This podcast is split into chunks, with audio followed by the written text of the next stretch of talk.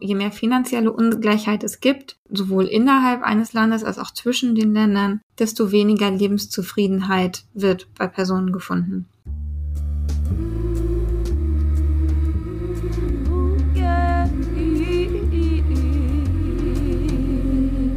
Du hörst Geistreich, den gesellschaftsanalytischen Psychologie-Podcast.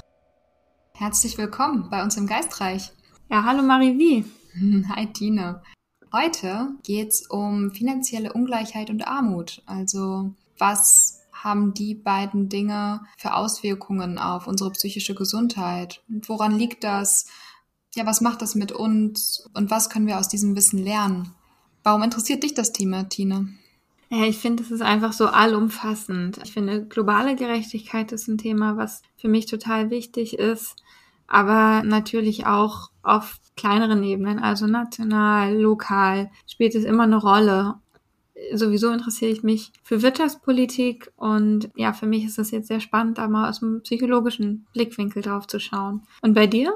Ich glaube, bei mir ist es auch das, dass es auf allen Ebenen Relevanz hat. Also dieses lokal, national, global, überall können wir sehen, dass es Ungleichheit gibt, dass es Armut gibt und es wird oftmals darüber geredet, wie schlimm das alles ist. Und das ist uns auch alles bewusst. Jedoch so genau drauf schauen aus einer psychologischen Perspektive, das habe ich selten irgendwo gehört oder eigentlich, ja, bevor ich mich jetzt mit dem Thema im Rahmen dieser Podcast-Folge beschäftigt habe, ja, habe ich da sehr wenig mit Berührung gehabt.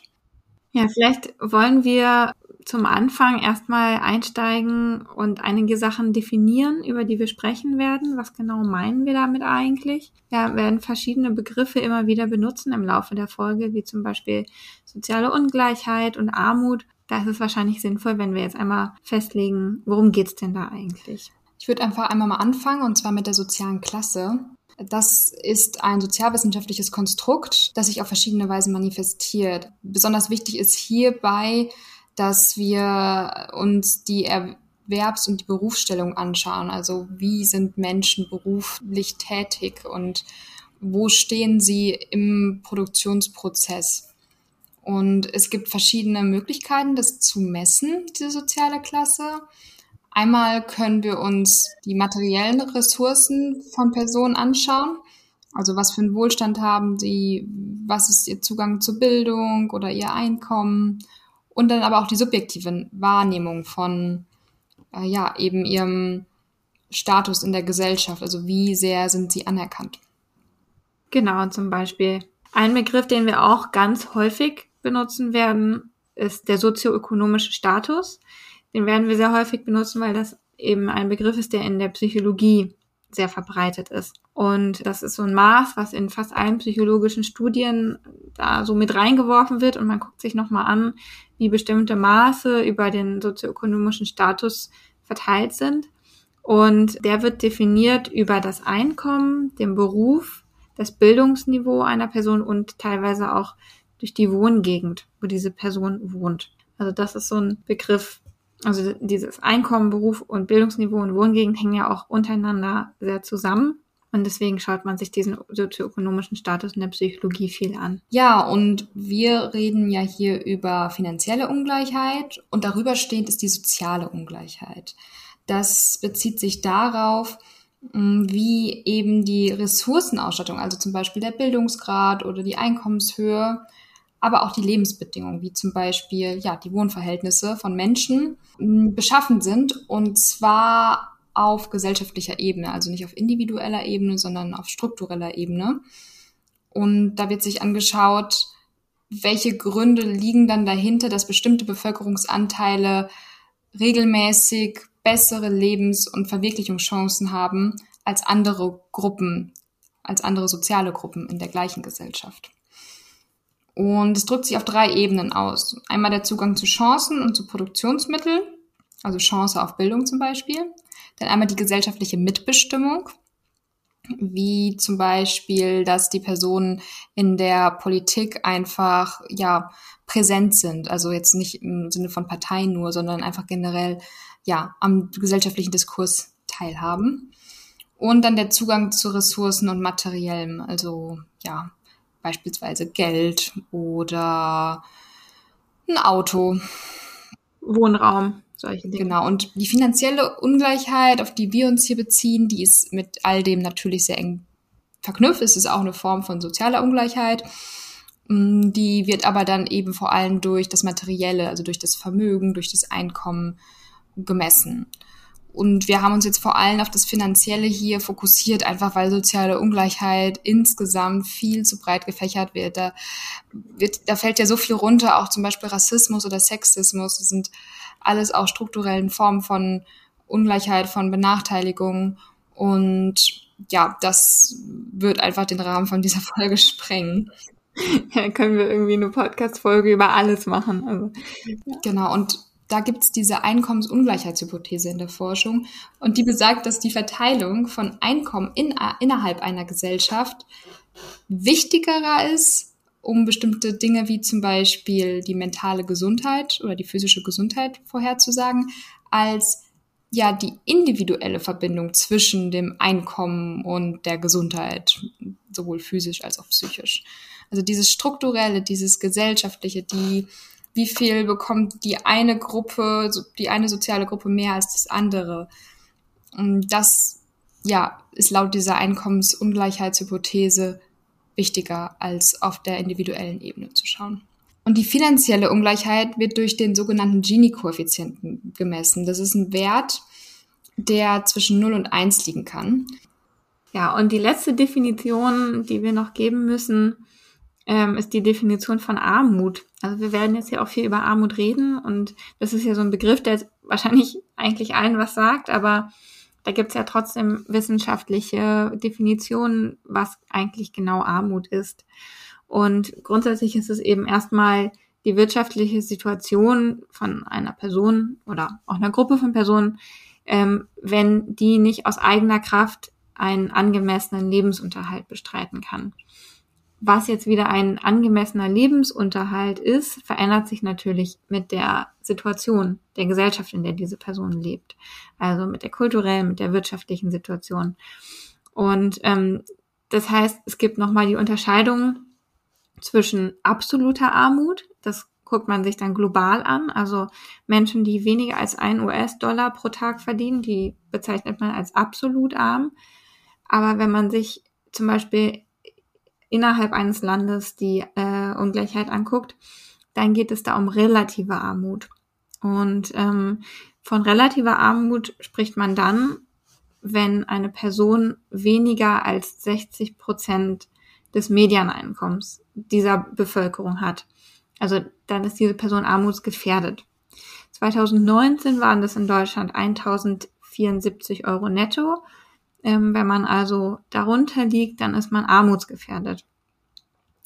Ganz spannend daran ist auch nochmal, ähm, das wird ausgemacht am Median, nicht am Mittelwert der Gehälter.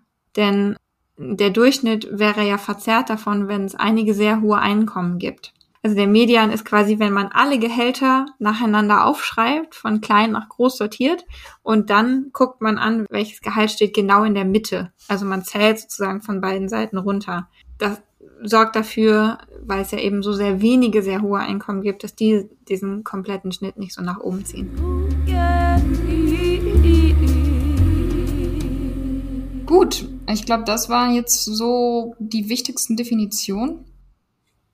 Jetzt haben wir schon richtig viel definiert. Jetzt steigen wir endlich mal so ins, ins Psychologische ein. Und zwar interessiert uns vor allem ja die Auswirkung von Ungleichheit und Armut auf die psychische Gesundheit, auf psychische Erkrankung.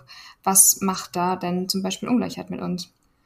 Generell ist es so, das habe ich in verschiedensten Studien immer wieder gefunden, je mehr finanzielle Ungleichheit es gibt, sowohl innerhalb eines Landes als auch zwischen den Ländern, desto weniger Lebenszufriedenheit wird bei Personen gefunden.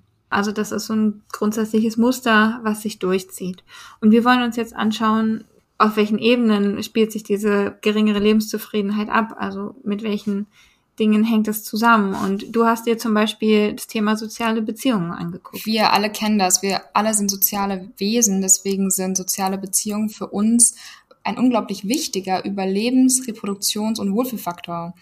Also ja, wenn ich keine Beziehungen habe zu anderen Menschen, freundschaftliche, dann, dann geht's mir nicht gut. Ähm, wir haben ja auch alle oder viele von uns jetzt während Corona gemerkt, gerade wenn wir alleine gewohnt haben, was so ja Vereinsamung und Isolation mit uns macht. Und Studien haben gezeigt, dass je ungleicher eine Gesellschaft ist, desto höher ist die soziale Distanz. Also das bedeutet, es gibt weniger Kontakt und weniger Kooperation zwischen den sozialen Klassen. Und ja, wenn es keinen Kontakt gibt, Kontakt erhöht irgendwo auch das Vertrauen und es verbessert die Einstellung. In gleicheren Gesellschaft gibt es dann andersrum eben mehr Vertrauen, mehr Eingebundenheit in die Gemeinschaft und geringere Gewalt. Und da eben soziale Beziehungen unsere Vulnerabilität, schönes psychologisches Wort, äh, gegenüber psychologischen Krankheiten verringern. Also Vulnerabilität wäre die Verletzlichkeit, die Verletzbarkeit. Genau, also die Verletzbarkeit gegen ähm, psychologische Krankheiten zu bekommen, da was auszuprägen. Mm, dadurch, dass die das verringern, ist es natürlich sehr problematisch, wenn durch Ungleichheit soziale Beziehungen Schaden erhalten. Wenn du sagst, dass diese ja, dass es zu höherer Vulnerabilität für psychische Krankheiten führt. Gibt es denn dann auch in ungleicheren Gesellschaften mehr psychische Erkrankungen? Also es gibt einen großen Zusammenhang sowohl zu psychischen Erkrankungen als auch zu Substanzmissbrauch. Die Forschung geht davon aus, dass es zwei bis vierfach höhere Raten an psychischen Erkrankungen in ungleicheren Gesellschaften gibt. Also es ist schon wirklich, äh, wirklich krass. Hm. Ja, ich habe da zum Beispiel auch äh, Zahlen gefunden von einer Studie vom RKI über psychische Gesundheit bei Erwachsenen. Und da hatten Menschen mit einem niedrigen sozioökonomischen Status zu 15 Prozent depressive Symptomatik. Also 15 Prozent der Menschen mit einem niedrigen Status. Und ähm, Menschen mit einem hohen sozioökonomischen Status hatten nur zu 6 Prozent diese Symptome. Das heißt, da sieht man einfach, ja, was für, was das ausmacht, das ist wirklich mehrfach erhöht in Deutschland. Ja, total. Also das ist wirklich problematisch. Und ich habe da noch was Interessantes zu gefunden, und zwar zu ein bisschen der biologischen Komponente. Es ist nämlich so, dass mh, hm, der soziale Status in unserer Gesellschaft, eben ja, welchen Rang wir in der Gesellschaft einnehmen, was natürlich auch bei Ungleichheit dann sehr variiert. Mm, also je höher die Ungleichheit, desto mehr Menschen mit verschiedenen Stati gibt es. Und da ist eben der soziale Status sehr relevant für unsere psychische Gesundheit. Da kommen wir später auch nochmal drauf. Es ist jedoch so, dass dann chemische Vorgänge in unserem Gehirn zu beobachten sind, wenn wir eben einen niedrigeren bzw. höheren sozialen Status haben. Und zwar werden da Serotonin und Dopamin, das sind wichtige Botenstoffe. Dopamin ist das Belohnungshormon. Und ja, wenn wir psychische Störungen haben, haben wir davon weniger in unserem Körper. Und da gab es ein Experiment mit Affen. Und die haben sich den Effekt vom sozialen Status auf das Level von Serotonin und Dopamin in unserem Gehirn angeguckt. Sie haben dafür die Affen erst allein und dann in der Gruppe gehalten. Und vor und nach der Gruppenzusammenführung wurde dann der Dopaminspiegel gemessen. Und die in der Gruppe dominanteren Affen hatten nach der Gruppenzusammenführung einen höheren Dopaminspiegel, während die Affen, die untergeordnet waren, keine Veränderungen in ihrem Dopaminspiegel hatten im Vergleich zu der Einzelhaltung.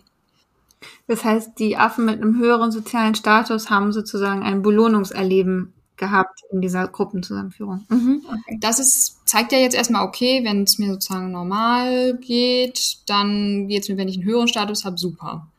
So. Mm, jetzt wurde aber, das fand ich ziemlich spannend, den Affen beigebracht, dass sie Kokain nehmen konnten. Die dominanteren Affen, also die mit dem hohen Status, die nahmen signifikant weniger Kokain als die in der Gruppenhierarchie niedriggestellteren Affen.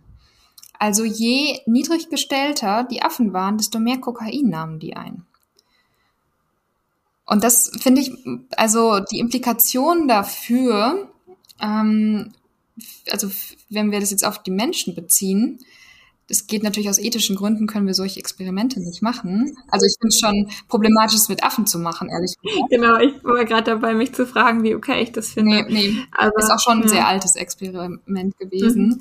Aber da ist es eben so, dass mh, wenn ich mir jetzt vorstelle, dass eben Menschen, die ähm, die eben in einem sozialen Status äh, sehr weit unten stehen, dass die aufgrund chemischer Vorgänge ähm, in ihrem Gehirn, aufgrund von den Belohnungshormonen in ihrem Gehirn, dass die so getriggert werden, dass die dann halt eher anfangen, Substanzen zu missbrauchen mm, und dass die dann auch eben durch diese geringere Konzentration eine höhere Verletzlichkeit haben, psychische Störungen zu entwickeln dann ja, dann bedeutet das halt eben, dass äh, dass wir da strukturell einfach auch, also eine Benachteiligung von Menschen auch auf biologischer Ebene haben. Also dass es nicht nur rein politisch ist und nicht rein, also ne, davon abgesehen, das ist, das finde ich generell unglaublich schrecklich, wenn Menschen sowas denken, so äh, Menschen sind unterschiedlich und die Armen sind dumm, so jetzt äh, in Anführungsstrichen.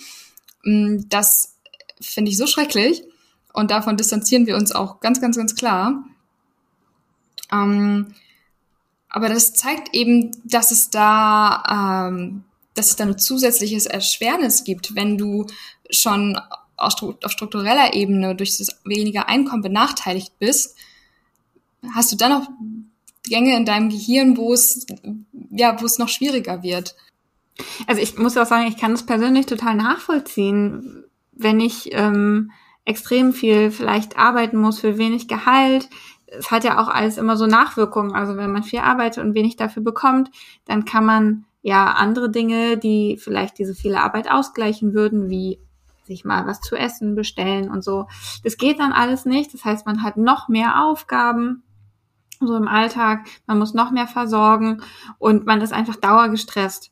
Und dieses Stresslevel, also ich meine, in Folge zwei haben wir ja auch irgendwie über so ähm, Achtsamkeit, Meditation und äh, die Verbindung mit sozialer Gerechtigkeit gesprochen und mh, mm, dieses extrem hohe Stresslevel abzubauen durch äh, irgendwelche Meditationstechniken geht halt einfach auch nur ja bis zu einem gewissen Level. Also es geht wahrscheinlich auch drüber, aber es ist einfach unglaublich anstrengend. Ja.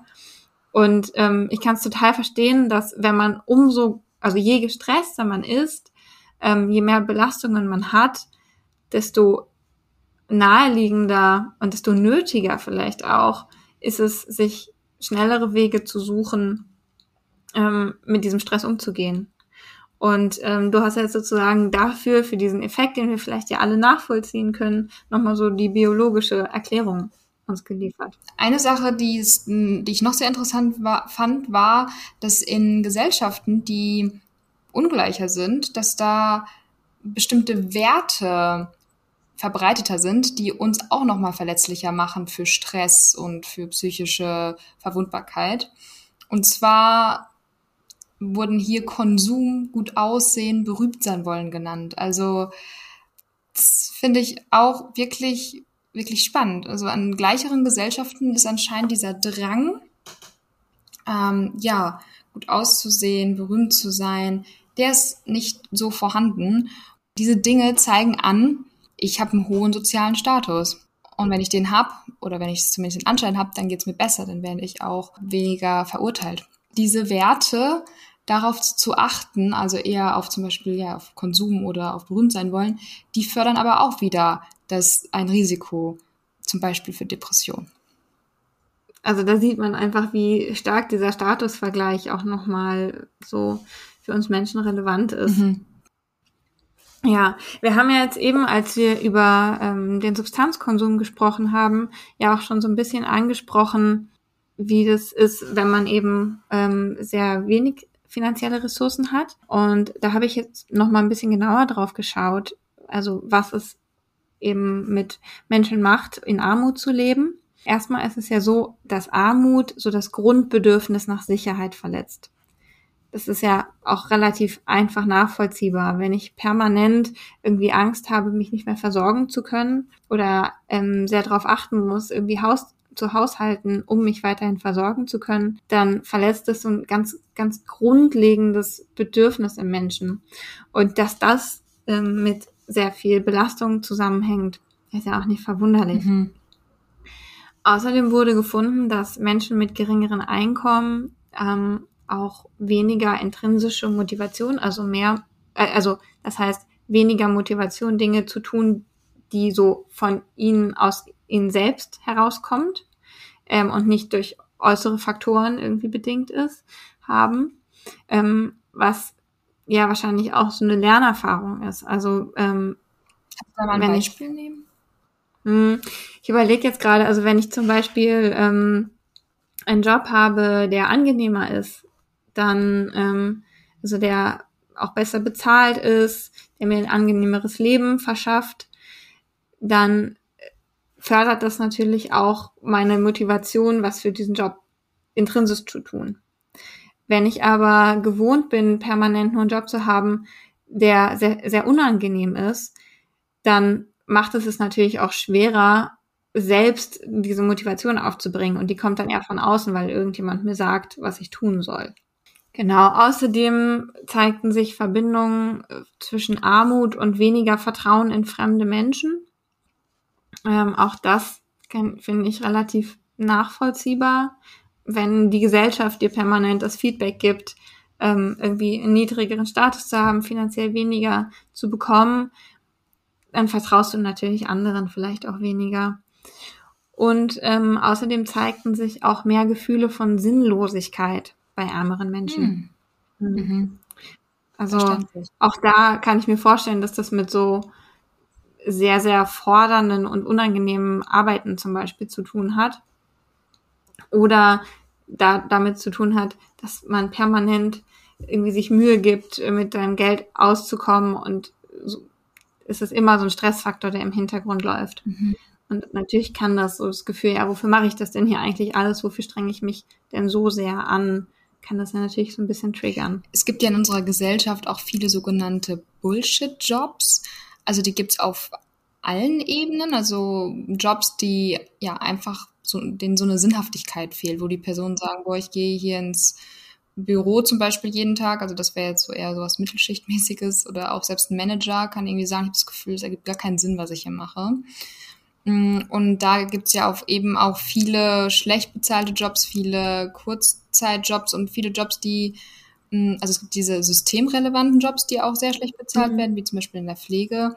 Aber es gibt halt teilweise auch einfach wirklich irgendwelche sinnlosen Jobs, die einfach auch zermürbend sind. Und ja, gerade wenn du davon abhängig bist, einfach irgendeinen Job zu haben, dann nimmst du oftmals schnell, ja, auf gut Deutsch gesagt, Scheißjob an, der deiner Gesundheit nicht förderlich ist, um einfach irgendwas zu verdienen, weil du es dir einfach nicht aussuchen kannst, weil du nicht das Privileg hast. Genau, ja, und das fördert natürlich auch diese Gefühle der Sinnlosigkeit. Genau, total. Außerdem, was ich noch gefunden habe, oder was einfach dort auch in vielen Studien zu finden war, war, dass es eine Korrelation, eine Verbindung zwischen fast allen psychischen Erkrankungen Armut gibt, also Depression, Angststörungen, Essstörungen, ja, und auch in der Kindheit, also wenn Kinder schon unter Armut leiden, dann, dann, dann schlägt sich das auf ihre Konzentration und auf ihre Aufmerksamkeitsfähigkeiten wieder, was wiederum auch Auswirkungen auf irgendwie, ja, ihre schulische Laufbahn haben, wodurch sie dann auch schneller einen niedrigen schulischen Abschluss haben und so. Und das sind dann so Sachen, die nicht Teil davon sind, dass äh, diese Kinder jetzt hier in Anführungsstrichen dümmer sind, sondern dass sie einfach strukturell aufgrund ihrer, ihrer, ihrer finanziellen Ausstattung oder die finanzielle Ausstattung ihrer Eltern einfach benachteiligt sind. Hm. Ja, ich glaube, ganz viel, über das wir hier reden, ähm, führt ja so ein bisschen darauf zu, dass einfach arm sein ganz viele Stressoren mit sich bringt. Und je gestresster man ist, desto mehr Hürden hat man natürlich auch in allen möglichen Lebensbereichen. Das hat auch einfach schon biologische Gründe. So, wenn unser Stresssystem aktiviert ist, dann können wir einige Dinge einfach schwerer tun, als wenn es nicht aktiviert ist. Genau, da kommen wir auch gerade schon zur Erklärung. Und zwar, ja, ist Stress einer der großen Erklärungsansätze, warum das eben so problematisch ist, die Ungleichheit und die Armut. Wir haben euch ja jetzt so zwei, drei Erklärungen mitgebracht. Es gibt natürlich noch viel mehr, mm, aber auch gerade die Dinge, die vor allem mit psychischer Gesundheit zusammenhängen. Das ist ja der Stress. Also Menschen mit geringerem sozioökonomischen Status haben auch ein höheres Stresslevel. Und auch, ja, Ungleichheit ist generell ein sozialer Stressor. Und das ist dann also chronisch. Also diese Menschen leben dauerhaft in Armut oder über einen längeren Zeitraum oder wenn sie in einer ungleichen Gesellschaft leben, dann ist halt diese Ungleichheit dauerhaft da und das chronifiziert diesen Stress. Und Stress hat negative Auswirkungen auf soziale Beziehungen. Da habe ich ja gerade schon eben gesagt, wo das soziale Beziehungen sehr wichtig für unser Wohlbefinden sind. Diese Ungleichheit ist wie eine Art sozialer Schmerz. Ähm, und dieser soziale Schmerz oder auch wenn ich weniger so soziale Beziehungen habe, kann ich einen sozialen Schmerz erleben, wenn ich Ungerechtigkeit erfahre. Und der aktiviert tatsächlich die gleichen Hirnareale wie physischer Schmerz. Das fand ich sehr spannend. Und ja, also der, der Stress, der wird auch durch unsere Umweltbedingungen ausgelöst. Also Menschen mit niedrigem sozioökonomischen Status, die haben oftmals schwer, schwerere, schwerwiegendere Umweltbedingungen, wie zum Beispiel ihre Wohnsituation. Oftmals wohnen sie in Wohngegenden, wo es einfach lauter ist, wo ja vielleicht das die Wohnung nicht so gut gedämmt ist und es deswegen im Sommer viel heißer ist und im Winter viel, viel kälter, was dann auch wieder Auswirkungen auf den Schlaf hat. Also ihr seht so, das ist sehr multidimensional, der, der Stress, den Menschen in ungleicheren Gesellschaften und vor allem mit geringerem sozioökonomischem Status ausgesetzt sind. Und da gibt's den sogenannten Teufelskreis der, der sogenannte Teufelskreis der Armut. Und zwar verursacht Armut psychische Krankheiten durch Stress wie finanzielle Sorgen, beziehungsweise andersrum die finanzielle Sorgen verursachen Stress. Und durch diese problematischen Umweltbedingungen, die ich gerade schon angesprochen habe, durch vielleicht auch ähm, Erfahrungen mit ja von der Nachbarschaft her, in den USA ist das oftmals so mit einer erhöhten äh, Gewalt- und Kriminalitätserfahrungen oder auch als Kind. Wenn du als Kind schon Armut erfährst, dann beeinträchtigt, beeinträchtigt das deine Entwicklung. Und auch der soziale Status, also und auch die Angst davor, ja, die mit einem geringen sozialen Status einhergeht, die alle verursachen psychische Krankheiten. Und die psychischen Krankheiten wiederum verursachen Armut, dadurch, dass du verringerte kognitive Fähigkeiten hast, mm, dadurch, dass du Glaubens bestimmte Glaubenssätze hast, also unbewusste Annahmen darüber, wie das Leben, bestimmte Gesellschaften, Bedingungen oder du selbst funktionieren. Also zum Beispiel, mm, wenn ich mich äh, so dieses Tellerwäscher vom zum Millionär denken ist auch so ein Glaubenssatz. Also wenn ich mich nur genug anstrenge, dann wird das schon. Aber auch so ein Glaubenssatz, der vielleicht auch sagt, ja, ich bin einfach, äh, also depressive Menschen haben dann oftmals so einen Glaubenssatz von alles ist hoffnungslos, es wird sich eh nichts ändern. Die gehen dann halt auch weniger Ries Risiken ein. Und ja, auch wenn Menschen zum Beispiel Depressionen oder eine Angststörung haben, ist ihre Motivation und ihre Produktivität verringert was dann auch dazu führt, dass zum Beispiel eher dir gekündigt wird in, deinem in deiner Arbeit oder du alles mit viel mehr, also alles viel mehr, viel anstrengender ist. Ja, und auch so, wenn du Krankengeld beziehen musst, hast du ja unterm Strich auch einfach weniger, als wenn du verdienen, also wenn du arbeiten würdest. Äh, und auch das ist natürlich so ein Mechanismus, über den psychische Krankheiten zu Armut führen. Genau. Und natürlich auch dann die sozialen Stigma, ne? Also Personen, die psychische Krankheiten haben, die werden halt auch von der Gesellschaft oftmals verurteilt. Also das ist dann ja wirklich so eine Abwärtsspirale, ich muss da gerade wirklich an so ganz praktische Beispiele denken ähm, von meiner Arbeit in der Klinik. Also ich habe auch PatientInnen, die einfach so finanzielle Drucksituationen zu Hause haben, zum Beispiel irgendwie ähm, Schulden aus irgendwelchen Gründen, zum Beispiel, äh, weil sie eine Wohnung, eine kleine Wohnung gekauft haben mit ihrer Familie und die Schulden abbezahlen müssen und aber dann psychisch krank geworden sind. Und dann einfach es sich nicht leisten können, langfristig in Behandlung zu gehen, weil sie arbeiten müssen, damit sie nicht insolvent gehen. Da fühle fühl ich mich selbst als Behandlerin oft so total machtlos, weil da kann ich noch so viel machen mit irgendwelchen ähm, psychologischen Interventionen, aber das sind so äußere Bedingungen, die einfach so bedrohlich sind für die Patientin, dass ich letztendlich ihr einfach recht geben muss, dass sie da jetzt irgendwie bestimmte Zwänge hat, denen sie nachgeben muss und das ist einfach sehr frustrierend. Ja, das kann ich mir vorstellen, dass das belastend ist. Weil du möchtest ja irgendwie das Beste für die Patientin haben oder machen, geben.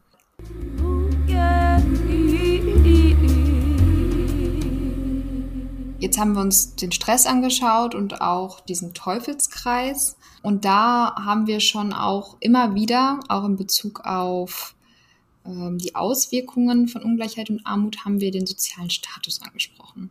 Du hast da den sogenannten Better Than Average Effekt mitgebracht. Was ist denn das? Es ist so, dass in allen möglichen Bereichen unsere Psyche ähm, glauben möchte, ich selbst liege über dem Durchschnitt. Das gilt für sowas wie Intelligenz, ähm, Empathie, aber das gilt eben auch für Finanzielles und äh, oder für eben in dem Fall für den sozialen Status. Und das heißt, es ist einfach sehr schmerzhaft für die Psyche zu wissen oder zu glauben, dass man selbst einen niedrigen Status als der Durchschnitt hat. Okay. Und da ist das Problem, dass in gerade sehr ungleichen Gesellschaften, also in, in Gesellschaften, wo die Einkommensdifferenzen sehr hoch sind, da ist eben nachweislich der Fokus auf die sozialen Klassen und, den, und die Statusunterschiede höher. Das bedeutet ja dann, dass es, wenn ich diesen Better than Average Effekt habe, dass ja dann mein Selbstwert viel mehr vom sozialen Status abhängt und ich und der dann auch viel schneller bedroht werden kann.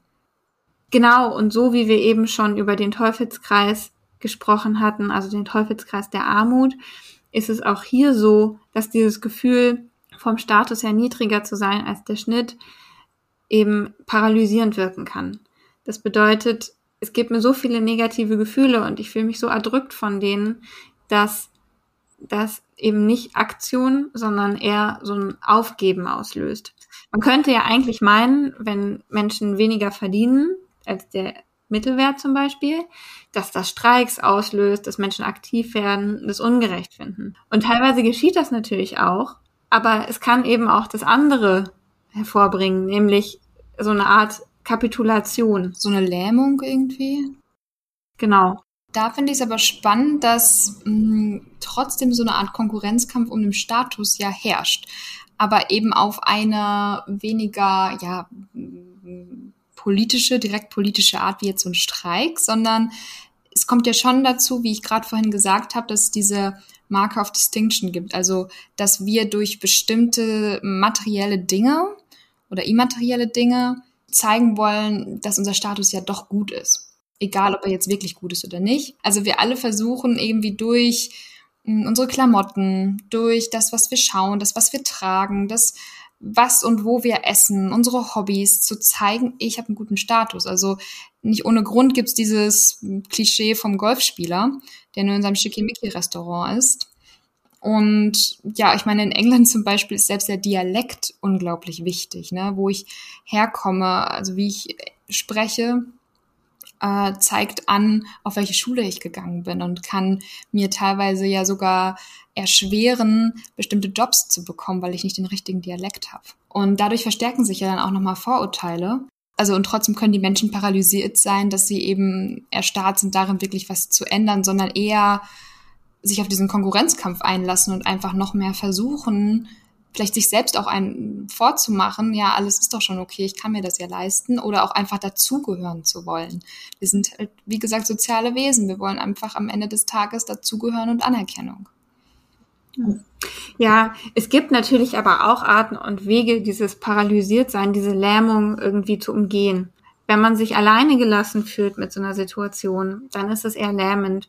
Wenn aber jetzt ein Gemeinschaftsgefühl entsteht, dann zieht man ja auch Selbstwert daraus, dass man MitstreiterInnen hat, dass man von einer Gruppe sozial anerkannt wird. Und dieses Gemeinschaftsgefühl führt dann eben zu einem höheren Selbstwert und das löst diese Lähmung auf und kann durchaus zu so einem Streik motivieren. Also zum Beispiel ein Streik oder alle möglichen anderen politischen Mittel, um zu einer höheren Gleichheit zu führen. Also das ist jetzt sozusagen kein Grund, einfach aufzugeben. Okay, also wenn da so bestimmte Bedingungen, äußere Bedingungen da sind, wie so ein Gemeinschaftsgefühl, dann hebt sich das auf. Ja, finde ich auf jeden Fall spannend, dass also diese Statusangst einfach in ungleichen Ländern höher ist als in gleicheren Ländern, in gleicheren Gesellschaften. Und zwar gilt das für alle sozioökonomischen Gruppen. Und daran können wir eben auch erkennen, dass auch, ja, Wohlgestellte, Bessergestellte auch unter Ungleichheit leiden. Also für ärmere Menschen ist es grundsätzlich schwerer, mm, aber auch besser gestellte Menschen, die spüren die Auswirkungen von Ungleichheit. Denn es gibt auch in reichen Gesellschaften, die aber ungleich sind, mehr psychische Krankheiten als in reicheren Gesellschaften, die eine höhere Einkommensgleichheit haben. Also da sehen wir irgendwie, dass eben diese Statusangst und dieser Stress, dass der auch jetzt nicht vor irgendwie höheren sozioökonomischen Klassen und Positionen Halt macht. Also verstehe ich das richtig, dass dann sozusagen so eine Verlustangst einsetzt, dass wenn ich merke, meine Gesellschaft ist ungleich und ich habe eigentlich einen guten finanziellen Status, dass das aber trotzdem Stress auslöst, weil ich ja ähm, sehe, dass ich das jederzeit theoretisch verlieren könnte. Ja, total. Okay. Und ich finde es mhm. spannend, dass schon Kindern diese Statusunterschiede bewusst sind. Also mh, mm, es, Ungleichheit wirkt sich auf kindliches Verhalten aus. Es gibt zum Beispiel mehr Mobbing an Schulen in ungleicheren Gesellschaften. Okay, krass. Also da wird irgendwie ganz früh was übernommen. Genau, ja. Und wir haben uns das jetzt angeguckt, also Stress, soziale Angst, ja, der Status, dieser Teufelskreis der Armut. Das sind alles irgendwie Erklärungen dafür, ja, wa warum Armut und Ungleichheit e-, eben diese problematischen Auswirkungen haben. Hm, was könnten wir denn jetzt daraus so ziehen? Ja, also jetzt kommen wir natürlich in so politische Fragen, denn das ist etwas, was sich schwer individuell lösen lässt. Und da können wir natürlich über verschiedene Wege dran gehen. Also wir haben ja einmal diese Ungleichheit, die könnte man durch irgendeine Art von gesellschaftlicher finanzieller Umverteilung auflösen. Zum Beispiel, also dass man die Vermögen einander annähert. Das geht mit verschiedenen Mitteln, wie jetzt eine Vermögenssteuer, eine Erbschaftssteuer, ja, weil viel Vermögen wird heutzutage vererbt und nicht verdient. Da haben wir jetzt noch gar nicht so viel drüber gesprochen. Oder auch, wenn man jetzt mal ein bisschen ähm, in Anführungszeichen radikaler denkt, also Dinge, die jetzt noch nicht so im politischen Diskurs eine große Rolle spielen, aber es gibt auch die Idee eines sogenannten Einkommensfaktors. Also dass zum Beispiel der höchste Lohn nur um ein beispielsweise zehnfaches höher sein darf als der niedrigste Lohn. Was eben dazu führt, dass es einfach weniger Statusunterschiede gibt im finanziellen Bereich. Also wäre es so, dass die, äh, irgendwie äh, Jeff Bezos müsste jetzt ziemlich viel von seinem Geld abgeben. genau, oder er müsste eben alle Amazon-MitarbeiterInnen um so viel bezahlen wie ein Zehntel von dem, was er bekommt. Mhm. Also ist auf jeden Fall ein interessanter Gedanke. Ich kann mir trotz, ich kann mir auf jeden Fall vorstellen, dass es politisch ein sehr, sehr umstrittenes Mittel ist. Also allein über die Vermögen- und Erbschaftssteuer wird ja schon groß gestritten. Ja, na klar. Also wir, wir leben ja auch in einer Gesellschaft, in der es irgendwie normal ist und so die verbreitete Ideologie, dass man eben so die Freiheit haben sollte, so viel Geld zu verdienen, wie irgendwie geht. Und deswegen ist das etwas sehr ungern Gesehenes natürlich in vielen politischen Gruppen dieser Einkommensfaktor. Ich möchte da jetzt auch gerade gar nicht drüber urteilen, wie realistisch das ist und was das für Auswirkungen hätte, aber es wäre, es ist ein Ansatz, um so eine Umverteilung voranzubringen. Ja. Was gibt's noch, abgesehen von Umverteilung? Das was ja das Thema soziale Ungleichheit, da könnte man umverteilen. Wenn wir jetzt aber über Armut sprechen, geht es ja eher um die soziale Absicherung. Also diese, ich habe ja schon mal ähm, an einer Stelle hier in der Folge gesagt, dieses Grundbedürfnis nach Sicherheit, äh, was durch Armut verletzt wird, dass man das irgendwie wiederherstellt. Da gibt es natürlich auch verschiedene Herangehensweisen, zum Beispiel höhere Mindestlöhne und auch eine Grundsicherung, die höher ist als jetzt, die eben da vielleicht näher an diese Grenze herankommt, die äh, was als arm gilt, also nicht ganz so weit unten liegt, oder ähm, auch eine Grundsicherung, die eben nicht mit Sanktionen verbunden ist. Also unser jetziges System baut ja auch so ein bisschen darauf auf, dass der Staat bestimmte Leistungen kürzen kann unter bestimmten Bedingungen, was ja auch so eine grundsätzliche Bedrohung der eigenen Sicherheit darstellt. Ähm, und wenn das eben gegeben wäre, dass man eine bestimmte finanzielle Sicherheit gewährleistet hat, wäre dieses Sicherheitsgefühl nicht so verletzt. Und ein Ansatz, den es ja so im politischen Diskurs gibt, äh, ist zum Beispiel ein bedingungsloses Grundeinkommen. Ganz spannend ist nämlich, da gibt es auch Studien aus psychologischem Blickwinkel drauf. Also aus meiner Sicht hat das bedingungslose Grundeinkommen viele Vor- und auch viele Nachteile und man muss man auf jeden Fall sich kritisch wirtschaftlich und politisch mit auseinandersetzen. Aber ich finde es total spannend, dass du da psychologische Studien zum Thema bedingungsloses Grundeinkommen gefunden hast. Ja, ja, das fand ich auch ziemlich cool, was ich da so gefunden habe. Erstmal gab es da die Implikation halt, das Umfeld macht irgendwie ja den Unterschied, wie es äh, haben wir ja schon gesehen, bezogen auf zum Beispiel Substanzmissbrauch oder ähnliches und auch den Status. Und da wurde gesehen, dass es ein ja, regelmäßiges, planbares und hochgenügendes Einkommen gibt, um sein Leben zu verbessern. Also es braucht eben dieses Sicherheitsgefühl, von dem du ja auch gerade schon gesprochen hast. Und das muss langfristig aufgebaut werden. Und wenn wir regelmäßig dann so ein sicheres Einkommen haben, dann können wir da auch drauf aufbauen. Und wenn wir einmal nur so einen Geldschuss bekommen, also wenn ich jetzt einmal irgendwie ein bisschen was irgendwo gewinne oder was finde, das macht nicht so viel.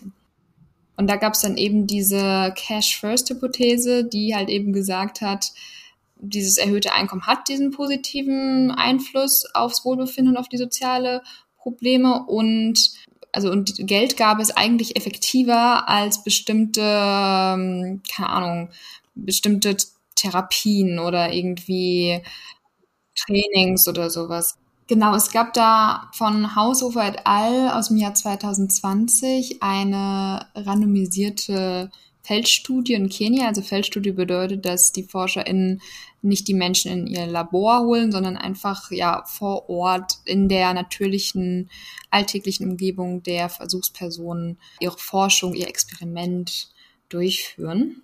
Die haben sich die ökonomischen und psychischen Effekte von der Gabe eines bedingungslosen Grundeinkommens angeguckt, also was das für Auswirkungen hat, wenn Menschen das bekommen und haben das verglichen damit, was ja, was für Auswirkungen denn ein ein fünfwöchiges Psychotherapieprogramm hat. Das war so ein Therapieprogramm, das extra von der WHO, also von der World Health Organization entwickeltes Programm war, extra für äh, Kontexte von Menschen mit geringem Einkommen, also wo so auf deren Sorgen eingegangen wurde.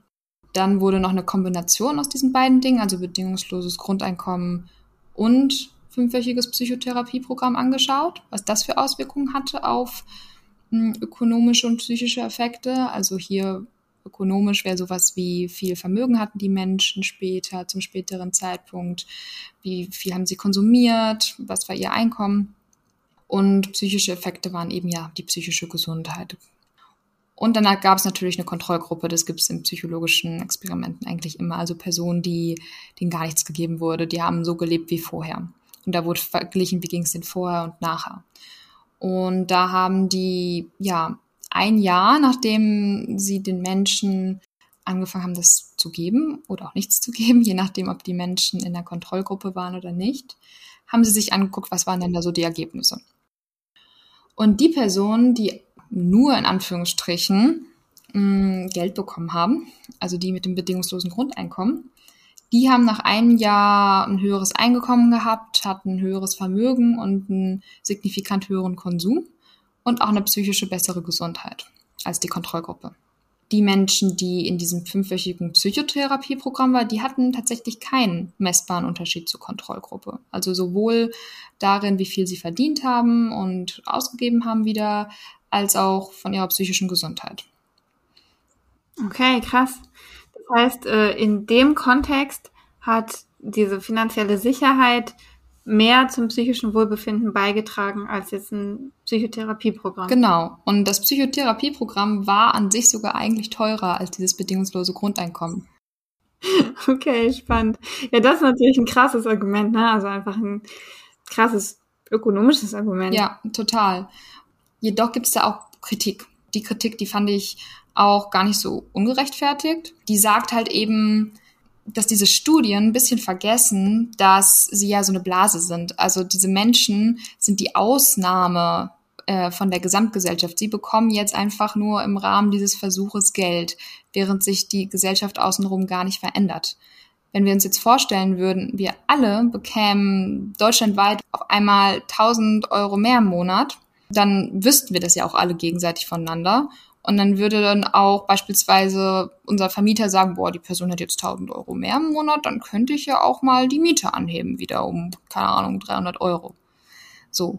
Und auch die Lebensmittel würden dann eventuell teurer werden. Und dass das die Studien vergessen.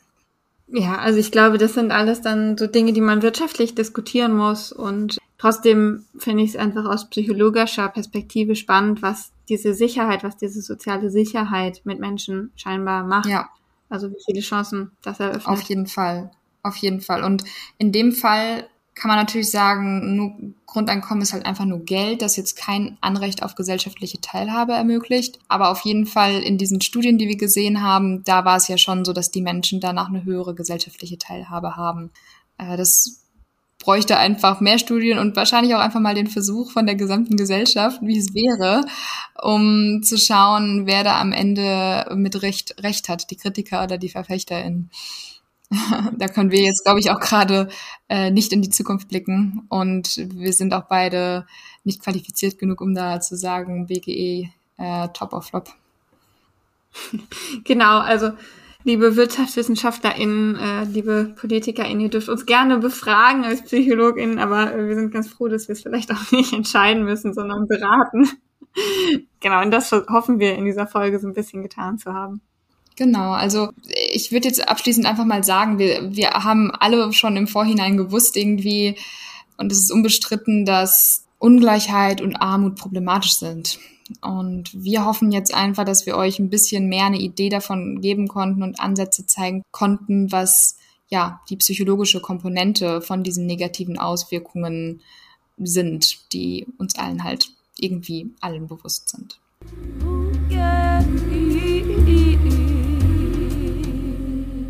Ja, was hast du denn so mitgenommen aus der Folge, Marivi? Mitgenommen habe ich auf jeden Fall, dass da ganz viel miteinander verbunden ist. Also irgendwie Armut und Ungleichheit sind unglaublich miteinander verbunden, irgendwie Stress und sozialer Status und diese Angst davor.